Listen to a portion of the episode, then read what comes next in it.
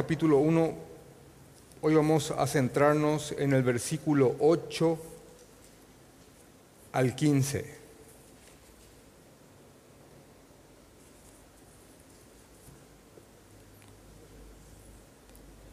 Hoy vamos a hablar de, de- cuáles son las características de un esclavo de Jesucristo.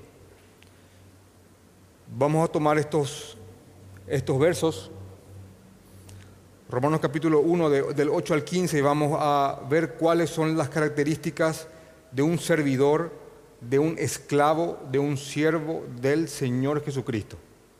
Y vamos a tomar a Pablo, que es la persona en cuestión hoy, y vamos a tomarlo como un ejemplo a seguir. Porque realmente creemos que este hombre fue un- un gran siervo de Jesucristo y probablemente el más grande teólogo que haya, que haya existido. Vamos a, a orar y vamos a meternos en el texto de hoy. Te amamos, Señor.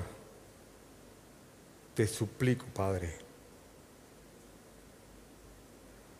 que todo lo que se hable sea agradable delante de tus ojos. Señor, nos humillamos ante tu presencia. Padre, que ningún hombre se atribuya una gloria que no le corresponde, Señor. Nadie es digno de predicar tu palabra, nadie es digno de oír tu palabra, Señor. No me paro aquí como un ungido tuyo por encima de mis demás hermanos, sino que soy consciente que soy totalmente igual y que cada hijo tuyo ha sido bendecido con tu Espíritu Santo. Señor, no tengo un toque mágico, no soy una persona especial por encima de mis demás hermanos. Señor, te suplico, Señor, que el único que sea glorificado y exaltado sea aquí tu persona a través de tu palabra. Queremos conocerte más, Padre. Queremos conocer más de aquellas palabras que dirigiste a creyentes que vivieron tantos años atrás y cómo estas palabras consolaron a nuestros hermanos de otros tiempos para vivir en un mundo que ya estaba en ese momento pudriéndose, Señor. Creemos que vivimos en una gran Roma en el día de hoy y creemos, Padre, que las palabras que dirigiste a nuestros hermanos también van a ser de dirección para nosotros, para vivir en este mundo que no te tiene. Estamos esperando, Señor, tu venida. Estamos esperando, Señor, tu regreso. Tal vez con matices y detalles distintos entre creyentes que tal vez vemos cosas diferentes en tu palabra, pero estamos esperando tu venida, estamos esperando tu regreso. Entre tanto eso pase. Rey nuestro, te rogamos que nos ayudes, que nos guíes a glorificarte con nuestra forma de vivir, Señor, en constante arrepentimiento, siendo cada vez menos lo que aún somos, Señor. Ayúdanos a moldearnos a tu imagen y a ver a otros hombres imperfectos que guiados por tu santa palabra trastornaron este mundo entero, Padre. Gracias, Señor. Te ruego por esto. Amén. Romanos capítulo 1, versículo 8 al 15. Las, características de un esclavo de Jesucristo. Así que la idea central de esto es que al terminar de mirar estas características, que están acá resumidas en estos versos, eh, tengamos un camino trazado, una dirección para ser esclavos, para tratar de ser buenos esclavos, buenos siervos de nuestro Señor Jesucristo. En un breve contexto, ustedes ya saben que, que existieron romanos, que existieron romanos cristianos, cristianos romanos. Eso digo porque de la prédica pasada alguien nos escribió diciendo nunca existieron cristianos en Roma. Así que ustedes están exaltando la iglesia católica romana. No es eso. Estamos convencidos en base, a, esta carta que en los tiempos de Pablo y posteriormente también existió una noble iglesia en la ciudad de Roma. Si es que nos pusiéramos en el contexto de los tiempos de Jesús, de Pablo, inclusive siglos después, fue muy difícil ser creyente en Roma. ¿Se imaginan eso, verdad? Si ustedes creen que es difícil ser cristiano en el día de hoy, ser creyente en el día de hoy, aquí, en este, este presente, bueno, eh, créame, era muy difícil y tal vez creo que más ser creyente en los tiempos de Pablo en la ciudad de Roma, la capital del imperio. ¿Por qué? Porque Roma era el centro de la idolatría imperial, era la capital del imperio y por ende el centro de la idolatría imperial. No solamente eso, en Roma estaba la morada, el lugar en el cual habitaba un hombre que se creía Dios, porque más allá de simplemente creerse un gobernante, los que eran César, los Césares, eran creyentes que eran dioses vivientes. ¿Saben eso?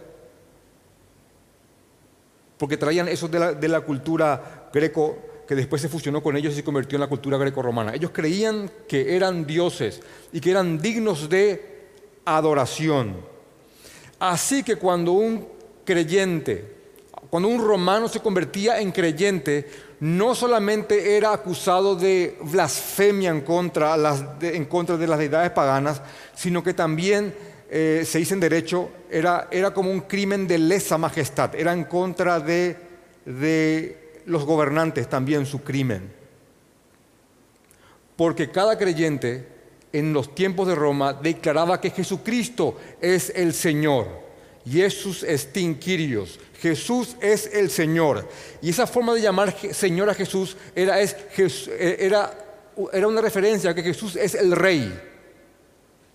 Es el dueño de todo. Así que había problemas tanto con el culto del imperio contra, eh, al igual que contra el gobierno mismo del imperio romano. Así que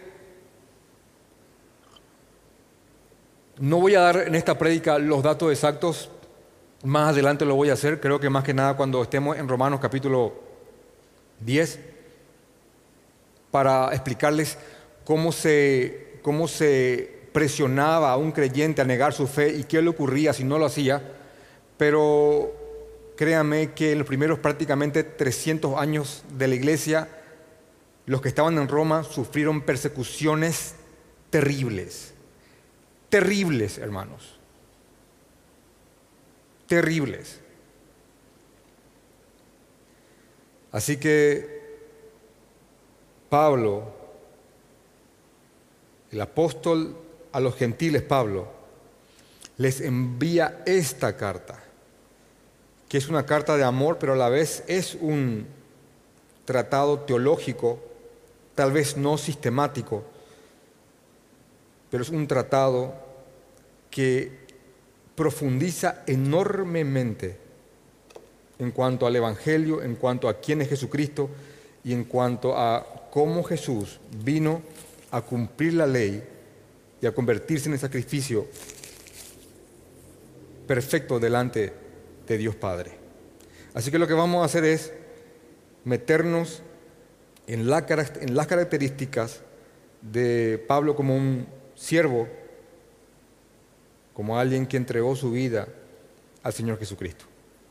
Dice Romanos capítulo 1, versículo 8, primeramente doy gracias a mi Dios mediante Jesucristo con respecto a todos vosotros, de que vuestra fe se divulga por todo el mundo. Porque testigo me es Dios, a quien sirvo en mi espíritu en el Evangelio de su Hijo, de que sin cesar hago mención de vosotros siempre en mis oraciones, rogando, rogando que de alguna manera tenga al fin, por la voluntad de Dios, un próspero viaje para ir a vosotros, porque deseo veros para comunicaros algún don espiritual a fin de que seáis confirmados. Esto es, para ser mutuamente confortados por la fe que, no es, que, nos, que nos es común a vosotros y a mí. Pero no quiero, hermanos, que ignoréis que muchas veces me he propuesto ir a vosotros, pero hasta ahora he sido estorbado, para tener también entre vosotros algún fruto, como entre los demás gentiles, a griegos y a no griegos, a sabios y a no sabios soy deudor. Así que en cuanto a mí, pronto estoy a anunciaros el Evangelio también a vosotros que estáis en Roma. Fin de la cita en la que nos vamos a centrar hoy. Así que vamos a, ver las características que están aquí en cuanto a Pablo como siervo. Quiero solamente ya resumir esto para que vayamos centrándonos en cada punto, pero yo quiero mostrarles esto hoy, que cada siervo del Señor, que cada siervo del Señor se goza cuando ve que la obra de su Señor avanza, se goza. Un buen siervo de Jesucristo, repito, se goza cuando ve que la obra del Señor avanza. También un buen siervo del Señor, un buen esclavo de Jesucristo, ora por la obra de su Señor. Ora por aquellos que están haciendo que ésta se expanda. Tiene esa consideración de orar por los que están tal vez al frente de batalla y por los que están luchando para hacer que el Evangelio avance. También quiero mostrarles que aparte de gozarse, de alegrarse, de contentarse por ver el avance del reino, de orar por el avance del reino y por los que están haciendo que el reino avance, también el siervo de Dios está dispuesto a ir a servir cuando Dios lo llama y si así Dios dispone. Así que no solamente agradece, se regocija, ora, sino que también está dispuesto. Porque cada siervo del Señor quiere dar lo que tiene.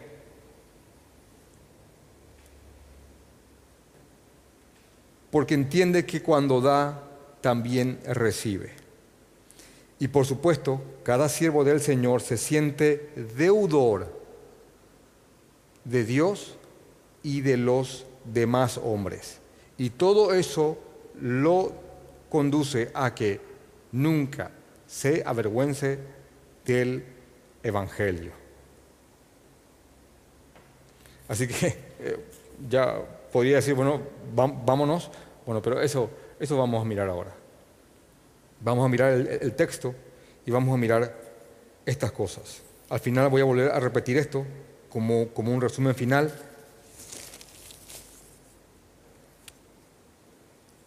Así que que el Señor nos nutra con su palabra en el día de hoy. Pablo en el capítulo 1, después de saludar a los cristianos romanos, de hacer una enorme presentación en cuanto a quién él era y por qué hace lo que hace, porque él dice Pablo, apóstol de Jesucristo, apartado para el Evangelio de Dios, ese Evangelio que fue prometido ya antes por sus profetas que Jesús vino con poder, que resucitó, que el Espíritu Santo mismo plasmó su poder y manifestó su ser al resucitar a Jesucristo. Muy bien, después de presentarse Pablo en cuanto a quien era y dirigirse a los que están en Roma, amados de Dios, llamados a ser santos, gracia y paz a vosotros de Jesucristo, lo que primeramente él hace después de, de ese gran saludo inicial, lo que primeramente él hace es lo que está en el versículo 8. Primeramente doy gracias a mi Dios mediante Jesucristo con respecto a todos vosotros. ¿Qué hace Pablo? Primero, agradece por ellos, se goza por ellos, se alegra por ellos. Primeramente doy gracias a mi Dios, a mi Dios. Esa expresión de, de intimidad es importante. Doy gracias a mi Dios. ¿Mediante quién? Mediante el único mediador, Jesucristo, mediante Jesucristo con respecto a todos vosotros, de que vuestra fe se divulga en todo el mundo. Así que, así que les repito, Pablo está gozoso, está contento, está feliz y está agradecido porque hay creyentes en el seno del imperio. Hay creyentes ahí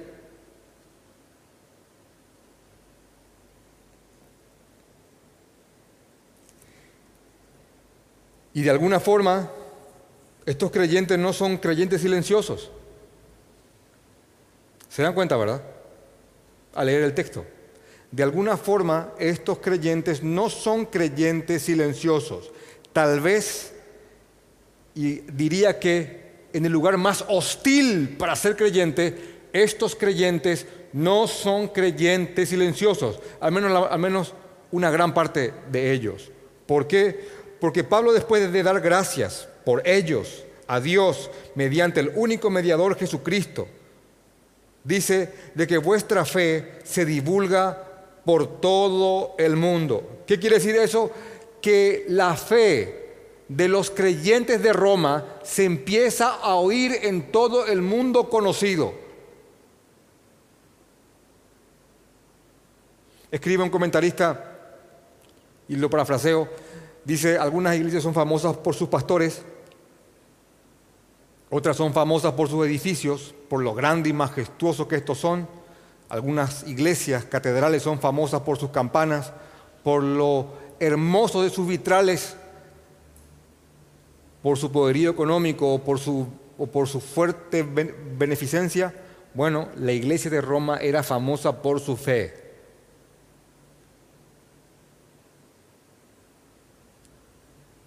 Por su fe.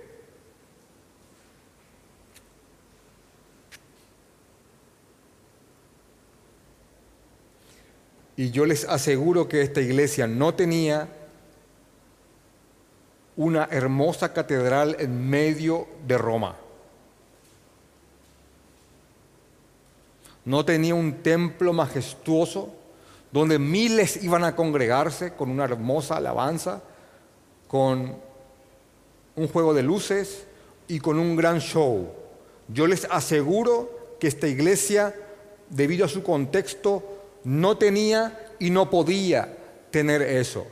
Pero Pablo está dando gracias porque el Evangelio está avanzando y porque inclusive en el seno mismo del imperio ya hay creyentes y por lo que estamos viendo estos creyentes no eran silenciosos, sino que estaban viviendo de alguna forma que sus vidas estaban trastornando su medio.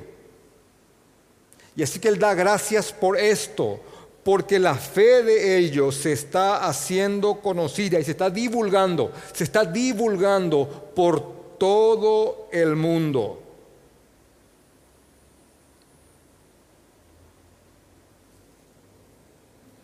Y acá ya sería inclusive bueno pensar y decir,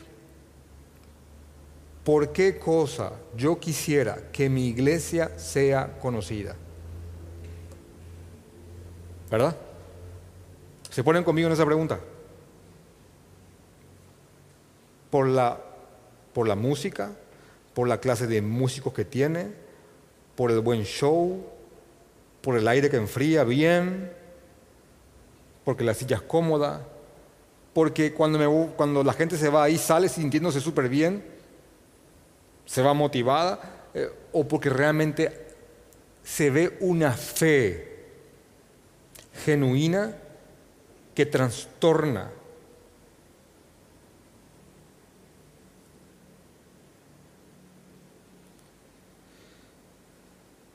Así que los buenos siervos se gozan y dan gracias al ver que la, que la, que la obra se, se expande.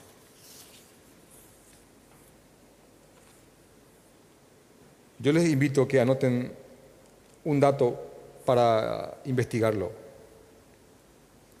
Les pido que cuando tengan tiempo googleen y entren a ver fotografías en cuanto a lo que son las mazmorras, así escriban, investigar, mazmorras de la prisión mamertina. Hoy, hoy día es un punto turístico cuando alguien va a Roma. Son mazmorras donde se encerraban a los criminales en el, tiempo romano, en los tiempos del imperio romano. Hubo una época que esas mamorras estaban atestadas de cristianos, donde ellos estaban ahí y comían entre sus heces. Y si no, era, y si no eran las mazmorras, era el circo y más de alguno aquí habrá mirado alguna película tematizada en cuanto al imperio y entenderá lo que era en los tiempos de Roma el circo romano.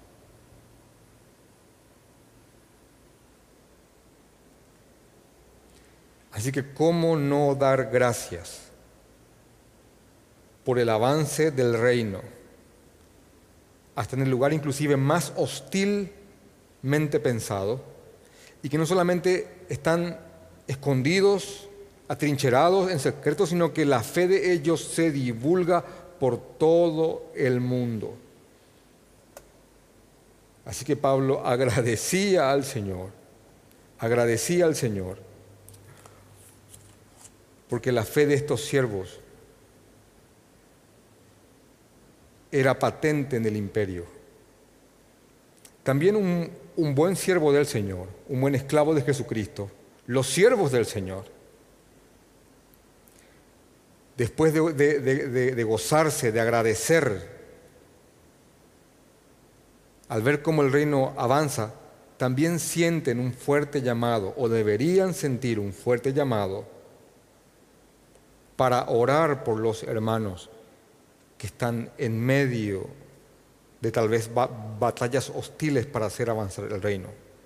Porque después de Pablo agradecer por ellos y de hacer saber que su fe se está divulgando por todo el mundo, dice en el versículo 9, por tanto testigo me es Dios,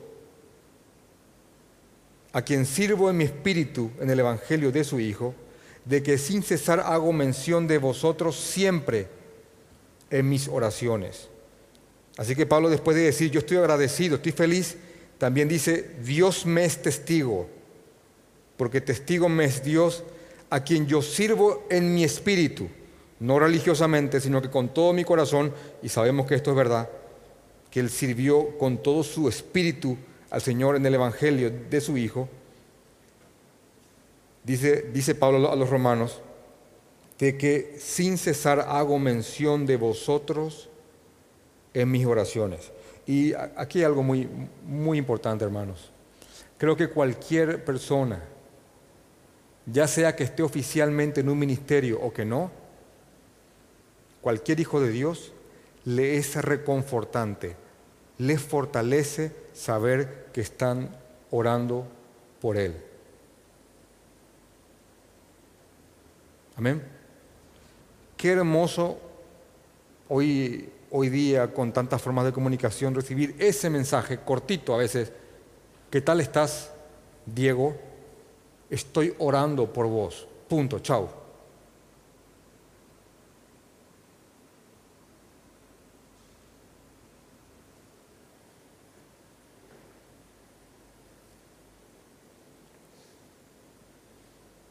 Y Pablo sabe eso. Sabe porque es alguien que también en, sus cartas pide oración por él.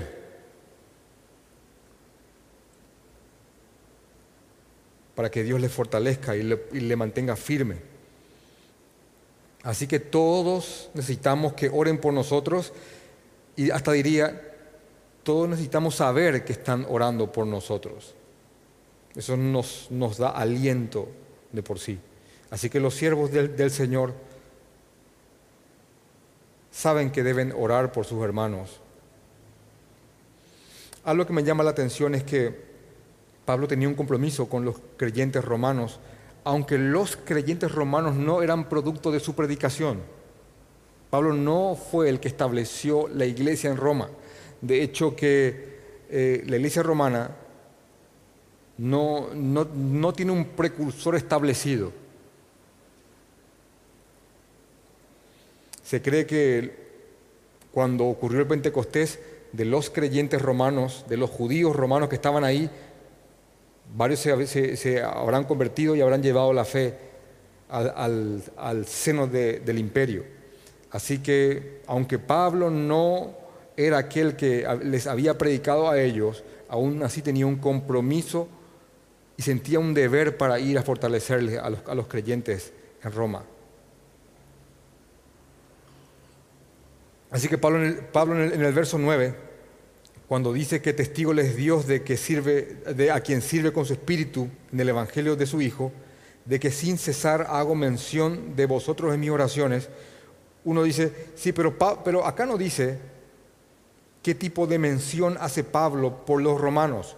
Bueno, para que tengamos una noción en cuanto a cómo habrá orado Pablo por los creyentes en Roma, aunque no está aquí, eh, podemos ver inclusive cuando Pablo habla a otras iglesias a través de sus cartas en cuanto a cómo ora por ellos, uno puede tener una noción de cómo Pablo habría hecho mención en sus oraciones hacia los creyentes romanos. Y esto inclusive nos sirve a nosotros para que a la hora de orar por alguien o por algunos, podamos orar siguiendo esto como una dirección. Por ejemplo, cuando años después, años después, tiempo después, que Pablo fue a Roma y estuvo preso en Roma y de Roma escribió cartas a las distintas iglesias, porque les, recuerdo, Pablo escribió Romanos estando en Corinto. Él escribe esta carta que estamos estudiando ahora cuando estaba en Corinto. Ahora, cuando él fue a Roma,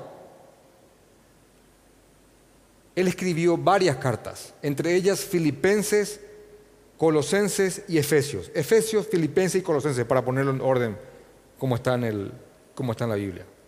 Ahora, miren cómo Pablo les escribe, les hago un resumen, cómo Pablo les escribe a los, de Efesios, a, los, a los Efesios, a los Filipenses y a los, y a los Colosenses de cómo oraba por ellos. Ejemplo, Efesios capítulo 3 del 14 al 19. Solamente anótenlo, yo le voy a dar un resumen. Pablo le dice a los efesios que él ora por ellos para que sean fortalecidos en el hombre interior por medio del Espíritu Santo. Significa para que crezcan en madurez, para que ellos maduren, para que vos, para que sean fortalecidos, para que ellos sean fortalecidos en el hombre interior. Y esa petición es enorme, es enorme. También Pablo le dice a los efesios que él está orando para que Jesús habite constantemente en ellos. ¿Qué significa eso? Que Jesús se va y vuelve, se va y vuelve. No salvo, salvo, no salvo, salvo. No. Para que haya una comunión constante en ellos con Jesucristo, para que la imagen de Cristo y la persona de Cristo esté constantemente en la mente de ellos y ellos caminen para glorificar a Jesucristo. Imagínense ya dos peticiones enormes para que ores por tu hermano, por tu hijo, por tu padre, por tu madre, por tu amigo. ¿Cómo oro por él? Bueno, acá te estoy mostrando cómo Pablo hacía mención cuando oraba por otros creyentes.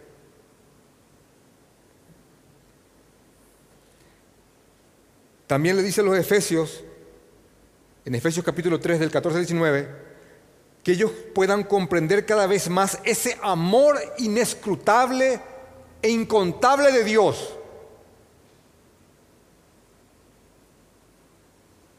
¿Ya crees que entendiste todo el Evangelio? No, puedes entenderlo aún más. Y Pablo está orando para que ese amor de Dios, ese, ese incontable amor de Dios, le sea cada vez más claro a ellos.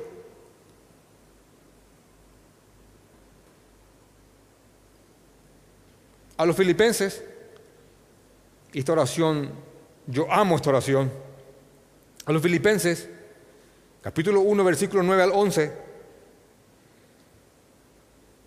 ¿Saben cómo, cómo ora por ellos? ¿Cómo los menciona en sus oraciones? Bueno, para que abunde en ellos ciencia y conocimiento, para que puedan juzgar y aprobar lo bueno, lo mejor.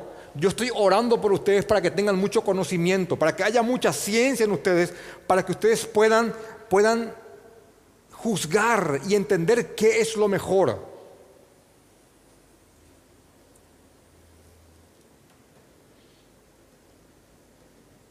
para que al entenderlo mejor ustedes puedan producir buenos frutos que glorifiquen al Señor y a Dios. Qué oración. Qué oración, ¿eh? Y hago pausas para que vayas masticando esto. A los colosenses. Tres ciudades griegas, altamente paganas,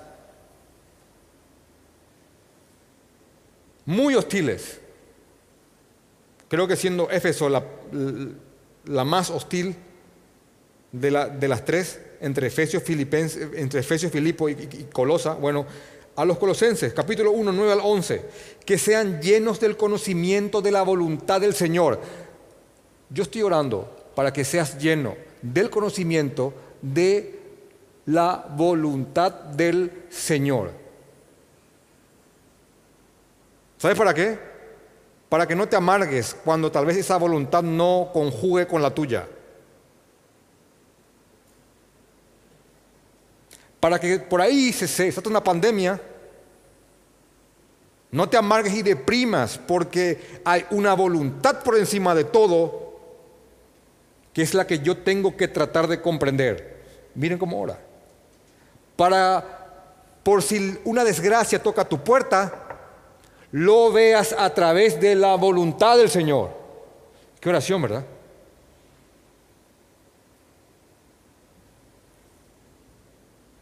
Porque aquel que no, que no, que no ve y no conoce y no está lleno de, de un entendimiento para conocer la voluntad del Señor, eh, hermano, va a vivir amargado.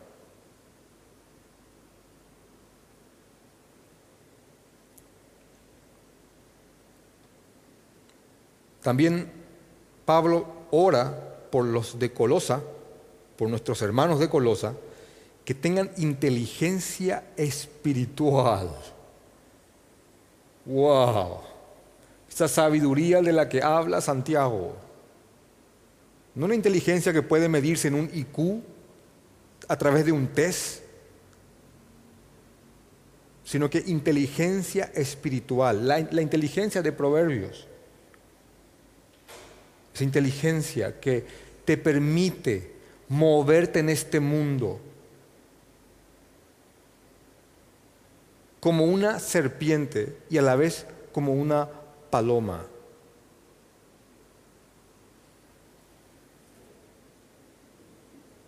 Benditos los que crecen en esto.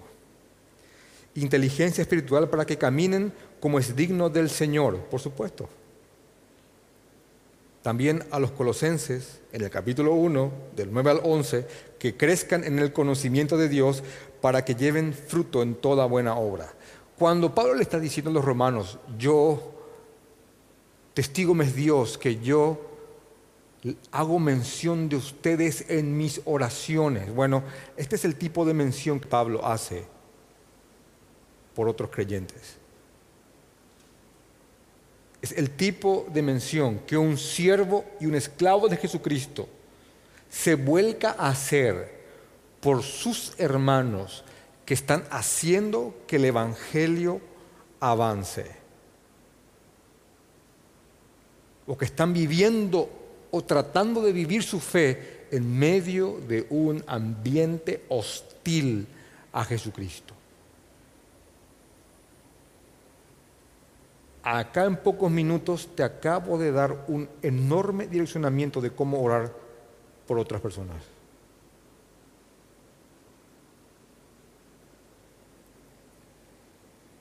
Entonces, y voy retomando, para que no quepa duda, aparte de ser agradecidos y gozarse de orar, también los siervos del Señor están dispuestos a ir y servir a sus hermanos si Dios les da la oportunidad. Y te hago un comentario al margen. Dios va a darte la oportunidad. No, no lo estoy haciendo porque la verdad que no, no, no se me dio. Se te va a dar la oportunidad. De alguna forma. en alguna medida, en algún contexto, vas a tener la oportunidad de, servir a otros hermanos. Dice Pablo después de decirles que está rogando por ellos y hace mención de ellos en sus oraciones, dice, ruega de que de alguna manera tenga al fin, pueda por fin, dice Pablo, por la voluntad de Dios, porque, porque este hombre entiende que todo es por la voluntad de Dios, rogando que de alguna manera por, por la voluntad de Dios tenga al fin un próspero viaje para ir a vosotros. ¿Por qué? Porque deseo veros para comunicaros algún don espiritual a fin de que seáis confirmados. Así que no, no solamente este hombre está dispuesto a ir, si tiene la oportunidad, sino que también él quiere ir y dar lo que tiene. Porque eso es lo que un siervo de Dios debe hacer. Estar dispuesto a ir, como Isaías capítulo 6, versículo 8, heme aquí, envíame a mí. Bueno, este hombre está rogando que Dios lo utilice para bendecir a otros hermanos, está suplicando por eso, está implorando a Dios y él sabe que lo único que, le traba teniendo el, deseo es la voluntad de Dios. Pues Dios cuando, Dios, cuando Dios determine, él va a ir ahí. Bueno, y él quiere estar con los romanos para transmitirles cualquier cosa buena que pueda. En el versículo 11 hay un versículo bastante mal utilizado por, algunas, ah, por algunos movimientos que dicen, porque deseo veros para comunicaros algún don espiritual. Esta palabra don no se refiere al carisma en cuanto a transmitir algún don ah, sobrenatural, se refiere a cualquier dádiva buena espiritual que pueda recibir el creyente a través de la predicación, de la enseñanza, de la exhortación, del consuelo, de la oración y la disciplina. Repito, a través de la predicación, a través de la enseñanza, a través de la exhortación, el consuelo, de la oración o de la disciplina. Yo estoy creyendo que a través de, esta predicación y demostrarles esto, alguna cosa buena, espiritual, yo les estoy transmitiendo en este momento. ¿Creen eso? Algo, algo. Y si ustedes van con sus notas mentales o con sus notas por escrito y le retransmiten tal vez esta prédica a otra persona, ustedes van a estar retransmitiendo algo espiritual bueno que esa persona, que esa persona pueda captar, que al captarla la confirme la establezca, la fortalezca. Lo que, es lo que Pablo está diciendo. Este esclavo de Jesucristo.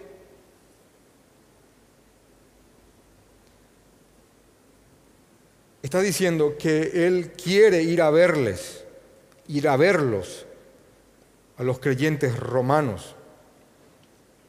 Y que él sabe que, que por la voluntad de Dios, él está anhelando tener un próspero viaje para ir a vosotros. Pablo tal vez tenía pensado tomar algún barco e ir a Roma, pero um, lo, impresionante es que cuando Pablo llega a Roma, no llega por sí mismo, sino que él llega eh, a través de, de su encarcelamiento por los romanos. Y como él era un ciudadano romano, él tenía la posibilidad de apelar en cuanto a su causa al César y los romanos mismos lo llevaron hasta el imperio. Así que Pablo fue a Roma, sí, pero como preso, en donde sufrió dos encarcelamientos. Así que la voluntad de Dios tal vez era como uno menos lo, esperaba. Bueno, Pablo llegó a Roma, pero llegó eh, como preso. Tal vez el Señor te conceda algo bueno, pero tal vez no de la manera exacta en cómo planeaste que ocurra. Porque los caminos de Dios son misteriosos.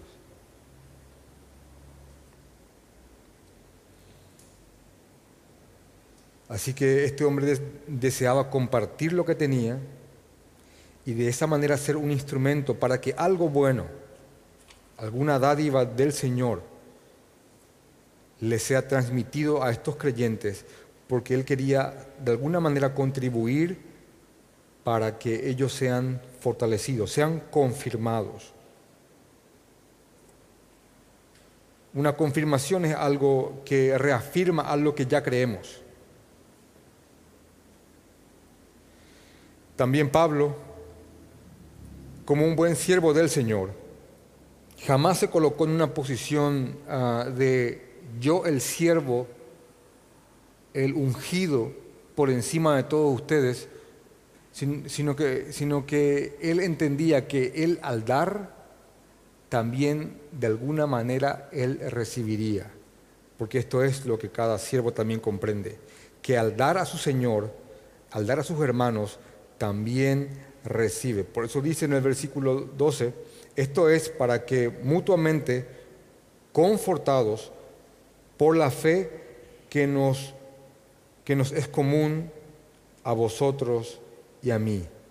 Pablo sabía que al ir a Roma y al ministrar a sus hermanos, él también sería de alguna forma confortado, sería de, alguna forma bendecido. Por eso esa, esa palabra mutuamente confortados. Escribe un comentarista, es lamentable que muchos líderes altamente preparados tengan la sensación que no podrían recibir alguna enseñanza de los más jóvenes o menos o con menos experiencia. También dice este comentarista, pero también es triste ver cómo algunos jóvenes sienten que no tienen mucho que dar o casi nada que dar o ofrecer a sus líderes. El hermano más reciente puede de alguna forma ministrar y, nutrir al hermano más experimentado y crecido en la fe con años en el camino del Señor. Y Pablo sabe esto, que hasta el más reciente converso romano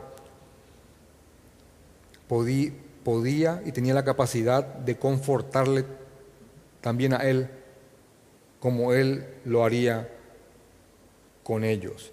Dice el versículo 13, pero no quiero hermanos que ignoréis que muchas veces me he propuesto ir a vosotros, pero hasta ahora he sido estorbado, para tener también entre vosotros algún fruto, como entre los demás gentiles. Dice el versículo 14, a griegos y a no griegos, a sabios y a, no sabios, soy deudor. Así que, según el versículo 13 y 14, ¿qué, ¿qué es lo que comprende un siervo del Señor? Comprende que debería de comprender, deberíamos de comprender que somos deudores ¿Sos una deudor? ¿Sos un deudor? Somos deudores de Dios primeramente y después de nuestros hermanos y de aquellos que no tienen el Evangelio.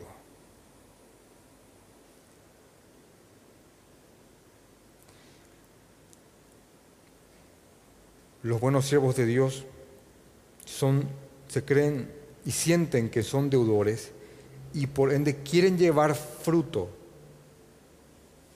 que glorifique al Señor, aunque nunca vamos a poder pagar esa deuda que tenemos con el Señor, jamás, jamás. Bueno, es lo que los siervos del Señor siempre tienen en sus corazones, o deberían de tener. Así que yo te suplico que constantemente esté vivo en tu, esté vivo en tu corazón, en tu mente, que sos un deudor del Señor, que somos deudores del Señor. Y Pablo dice que, quería ir a verles y quería que sepan que habían cosas que le habían estorbado. Pablo, por supuesto, entiende que, esto, que este estorbo, como dice en, un pasaje más, más arriba, es por la voluntad del Señor, como está en el versículo 10. Cada estorbo, Él comprende que está dentro de la voluntad del Señor, pero aún así le está tratando con fuerzas para ir a ver a estos hermanos, para que Él pueda provocar algún fruto, algún fruto entre ellos, así como los demás gentiles. El apóstol Pablo, que anteriormente odiaba a los gentiles, bueno, ahora está eh, deseoso de ir a predicarles y que se produzcan frutos entre ellos. ¿A qué se refiere Pablo con fruto? Se refiere primeramente a, como está más arriba, confirmar a los creyentes. A ese, tipo de fruto se refiere aquí. A guiarles para que ellos sean cada vez más maduros en la fe. Y también a frutos que se producen por medio de la predicación del Evangelio. porque eso es lo que uno procura cuando tiene la posibilidad de alguna forma, tal vez pastoreando o dirigiendo un grupo pequeño o siendo un consejero, de alguna forma producir en otros hermanos, que ellos produzcan frutos de madurez. Y en no creyentes, el primordial fruto, su conversión. Pablo anhela ser un instrumento para que se produzcan estos frutos. Y él se siente deudor, deudor de ellos. Dice a griegos y a no griegos. Bueno, esta palabra a no griegos, eh, voy a darle un dato histórico que les va a parecer bastante llamativo. Em, la traducción original de a griegos y a no griegos es la palabra a griegos y a bárbaros. A griegos y a bárbaros, a sabios y a no sabios, soy deudor. Es una forma de decir a todos. Pero cuando uno, cuando uno dice en el contexto a griegos y a no griegos, dice a los helenizados y a los no helenizados. Para ser más claro, a los cultos y a los que según los cultos no son, no son tan cultos, sino que son bárbaros. Si alguien entra en un diccionario de etimología eh, de cómo nace una palabra, esta palabra bárbaro es una palabra onomatopéyica que nace de sonidos.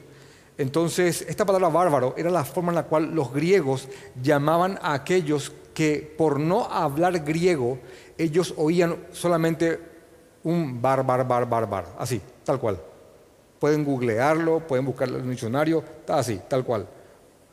Era una forma de, ridiculizar y era un peyorativo a los no griegos, a los bárbaros. Entonces, eso, eso que yo oían, de, lo cual se burlaban, bar, bar, bar, se volvió eh, un, gentilicio y le llamaron bárbaros.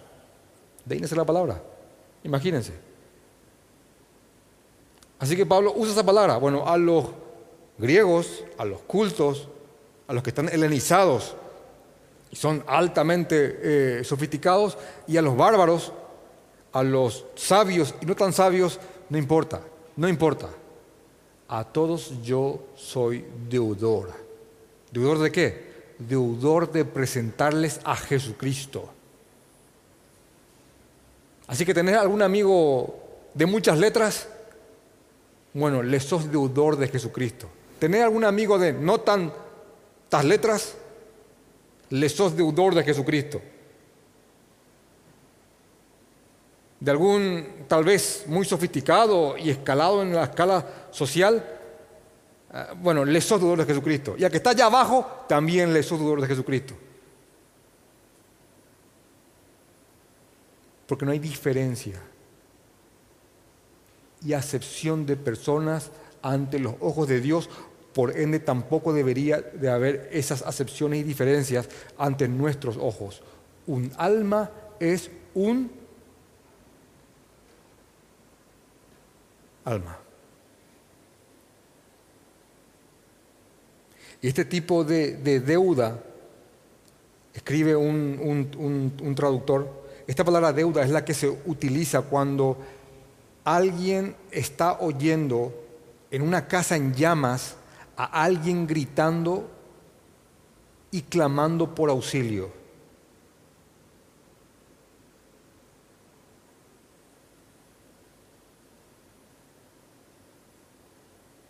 Ese tipo de deuda, de hacerle el bien, es el que Pablo expresa aquí.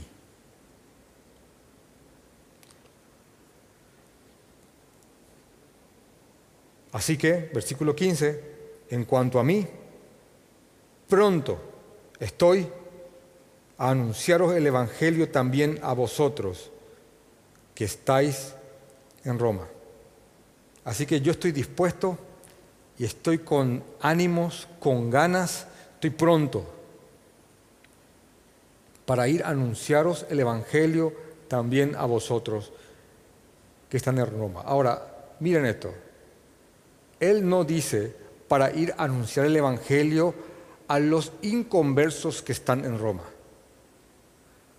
Él acaba de decir, versículos atrás, que Él da gracias a ellos por su fe y que la fe de ellos en el Evangelio de Jesucristo se hace patente en todo el mundo. Él sabe que son creyentes. Él sabe que son creyentes que están viviendo su fe y que esta iglesia es famosa por su fe. Ahora, miren cómo Él aún así dice, yo estoy pronto para ir a hablarles de qué? Del Evangelio.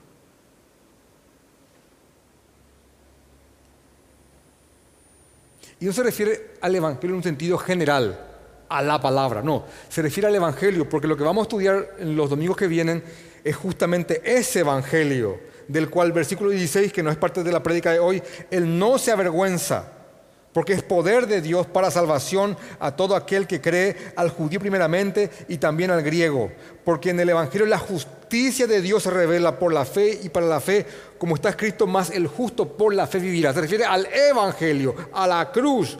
Esa cruz Él está dispuesto y pronto, animado para ir a volver a reafirmar en aquellos que ya lo creen. Así que eso te digo por ahí cuando...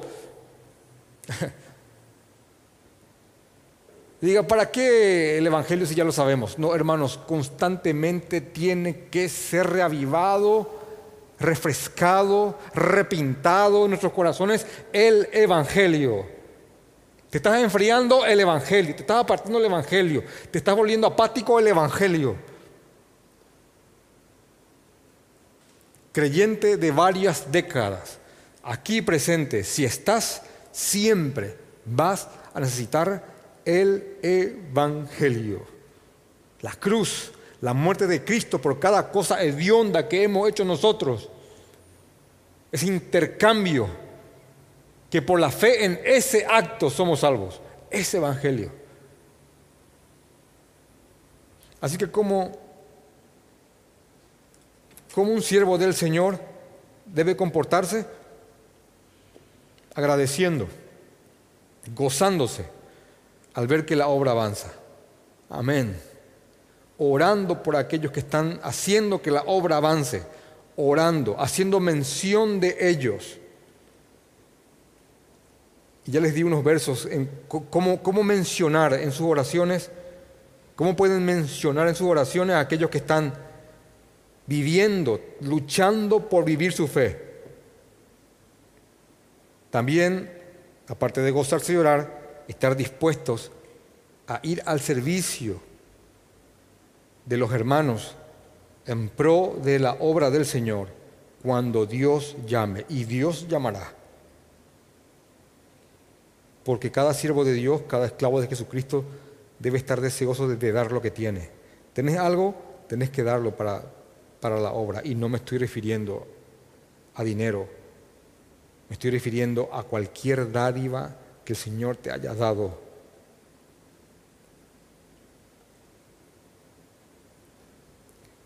Los siervos entienden que, dar, que al dar también reciben. Y los siervos saben que son deudores de Dios y de los hombres. Y por supuesto, jamás se avergüenzan del Evangelio. Es un buen direccionamiento a seguir. Amén. Vamos a orar.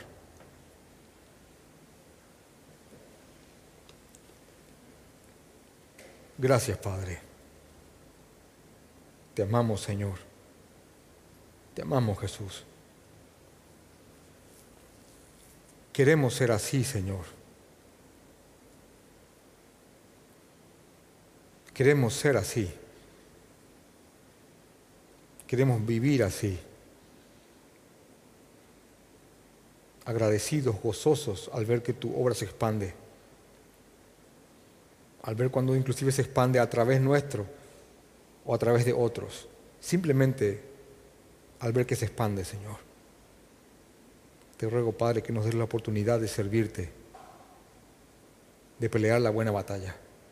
Te suplico, Señor, que nos des la oportunidad de servirte y pelear la buena batalla. No nos permitas partir, Señor. Te lo ruego antes que esto se lleve a cabo, Padre.